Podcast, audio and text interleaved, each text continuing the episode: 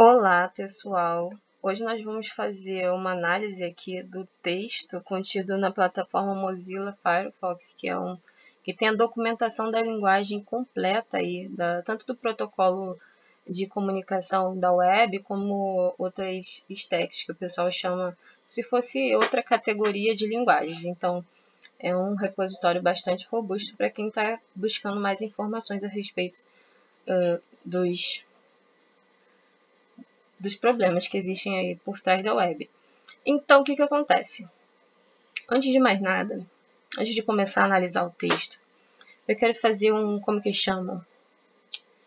Uh, disclaimer? Não, não é um disclaimer, seria tipo um rant, né? que é quando você emite opiniões sobre o que você não concorda sobre uma coisa, entendeu? Por exemplo, a indústria, como ela existe de, de tecnologia, ela é feita para fazer com que você, não só de tecnologia, para fazer com que você sempre, é, é, que a gente aprende em geografia, né?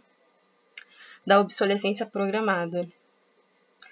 Mas o que, que acontece? Tem coisas que não são tão programadas, não. É, é, é tipo interesse da pessoa que trabalha com serviço de manter uma dependência né, do usuário sempre. Só que o que não fica claro para mim é que um bom serviço ele já cria esse elo com o cliente. Né? Não precisa ser algo forçado. Se você é um bom profissional, não importa qual é a sua área de, de trabalho, você vai é, atrair seus clientes porque você sabe o que você está fazendo. Se você souber explicar o que você sabe, é aí que mostra que você sabe o que você sabe. Entende? Tem parte de uma filosofia socrática e platônica nisso que eu estou dizendo. E quando o problema é arquitetura da informação, a gente passa aí por uma infraestrutura física, que seria os fios, né, os circuitos, e que de respeito à placa-mãe, todo cuidado é pouco, entendeu? E o mais preciso ainda, para esses sistemas de comunicação, é serem orientados para os clientes que têm interesse. Porque existem dois tipos de clientes: os que querem fazer uso do serviço e os que têm interesse em dominar o seu serviço para poder oferecer melhores serviços e assim a economia gira, né? Mas tem uma questão política que nós estamos nos fundamentando em uma leitura bastante interessante, que é Princípios de Economia Política e Tributária, de David Ricardo. Na verdade, foi tipo que um, um hiperlink que eu tracei aqui com Economia e Mercado, mas que, tipo, eu tô com o computador, digamos, na CTI, digamos assim, porque ele foi até indicado que eu não mexesse nem usasse. Eu falei, pô, tem um computador só, não tem como eu não trabalhar, não tem como eu ficar parada. Então eu estou usando ele sem fechar, porque o problema é na é, o problema que está no meu computador agora é físico, no hardware, é no, na dobradiça. Porque que acontece?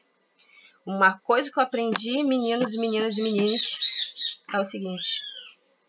Se o problema é no software, ah, mas tem um probleminha no hardware, não faz. Se quebrou o hardware, troca, entendeu? Mas não, não restaura não, porque isso aqui não é, arte, não é arte pintura que você faz restauração nem, e nem nada, tá? Mas isso aí é só para vocês que acompanham o conteúdo no canal. Eu falei, é educativo e é integrativo, então nós vamos fazer esse análise conjunta aqui dessa comunicação que ocorre e não entre clientes e servidores que se comunicam trocando mensagens aqui. A gente vai chegar nessa parte. Que foi daqui que eu decidi, tá, vou ter que gravar realmente esse conteúdo. Mas vamos saber o porquê, né? Uma visão geral do que é o Hypertext Transfer protocolo, que seria o protocolo de, é, de transmissão de informações, de hiperlinks, né? Que é o web. Um hiperlink é o que conecta você, que faz você jump, né? Pular de um lado para o outro. Então, HTTP é um protocolo que permite a obtenção de recursos como documentos HTML. É a base de qualquer troca de dados na web. E um protocolo cliente-servidor, que significa que as requisições são iniciadas pelo destinatário geralmente o navegador da web. A partir dessa frase, a gente consegue perceber que há uma inversão, né? Não é o emissor que transmite a mensagem, é o destinatário. É a quem se destina a aplicação, que somos nós, os clientes, servidores. Um documento completo é construído a partir de diferentes subdocumentos, obtidos como, por exemplo, do texto, na descrição do layout, imagens, vídeos, scripts e muito outros. Então a gente tem uma interface aqui que nos fala que dentro desse, desse conteúdo, desse layout, desse grid que foi obtido através do método get, vamos apontar para ficar mais fácil o que eu estou falando, e como a questão é usabilidade, então nós temos que dar um zoom aqui. Ah, deixa eu ver, para você, dependente do seu monitor, ter acesso a um conteúdo de qualidade, não é mesmo? Então, o que, que acontece aqui, a comunicação? Nós temos o layout, né, o grid aqui, a interface, que foi obtida pelo método get. Né? Esse método get, o que, que acontece? É a forma que a comunicação é passada. Né? Ela pode ser post ou get. Aí eu aconselho bastante que vocês busquem orientação é, no back-end, entendeu? Tem muito conteúdo disponível e tem ótimas instituições que ensinam esses conceitos, mas basta você, como estudante, também catucar, e catuque a onça mesmo, entendeu? Já que você já está na selva, catuca as onças, ok? Agora a gente passa para o de baixo. GetImage.png, que também foi obtido pelo mesmo método, e a sequência de cinco elementos que foram obtidos através desse método. O que varia aí são o quê? Os tipos, eles variam, eles não são os mesmos tipos de arquivos. Os recursos são diferentes, beleza? Todos eles estão conectados por um, digamos assim, ancestral comum, que é a internet, a nuvem, né? a rede. E essa internet está ali associada, vamos apontando, com as setas aqui, que é onde essa comunicação se, digamos que ela bifurca, mas não é bifurca, né? Seria é, uma relação direta aqui entre esse HTML, PNG e CSS que vão para o servidor, web server, e temos esses dois recursos associados aqui, o vídeo, ele vai para o vídeo server, tem um servidor de vídeos, e o ADS, que é o anúncio, ele tem um servidor próprio. Muitas das questões da internet são feitas assim, módulos, né? É como se você jogasse um jogo antigo, né? Se você for no, nos consoles de 1980, né? Atari, aí no, começo da comunicação visual eletrônica, você vai conseguir esse tipo de referência. Para mais dessas, acompanhe o conteúdo que está ficando robusto o negócio. Então, o que acontece? Clientes e servidores se comunicam trocando mensagens individuais para ambas. Não são os clientes e servidores que se comunicam trocando mensagens individuais. São as máquinas, clientes e máquinas servidores que se comunicam. O que acontece?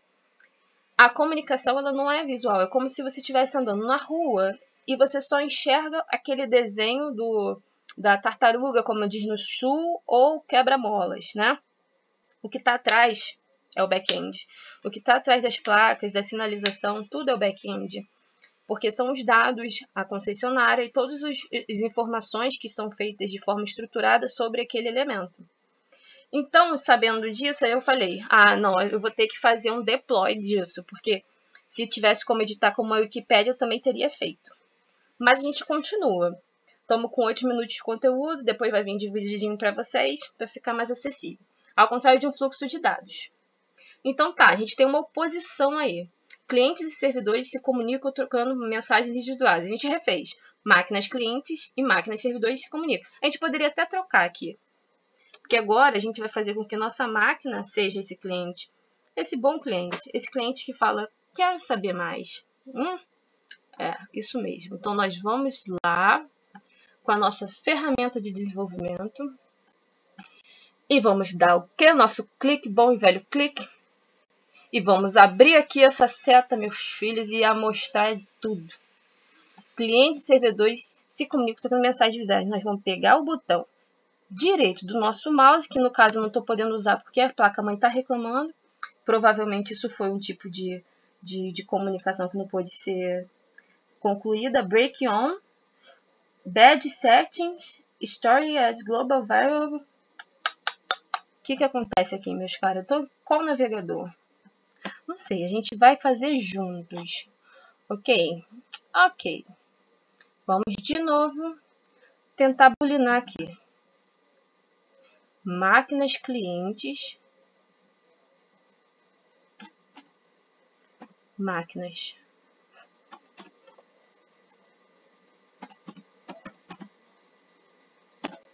Ah, olha que lindo, gente! Máquinas clientes e máquinas servidores. Não, servidores já são máquinas. Nem sempre o cliente é uma máquina. É assim que a gente espera, né? Máquinas, clientes e servidores se comunicam trocando mensagens individuais, ao contrário de um fluxo de dados. Ou seja, o fluxo de dados, eles trocam mensagens que não seriam individuais, provavelmente.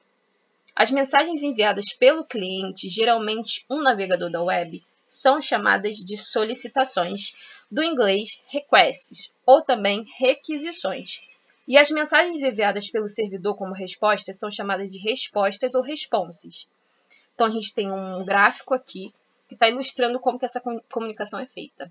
Né? A gente tem uma difícil maior aqui, né? E nós temos aqui o HTML, o CSS é, em par de igualdade, né? As, os módulos aqui de Web API, JavaScript, nós temos o protocolo de comunicação embasando todas essas comunicações, modelo top-down como tudo, né? De cima para baixo.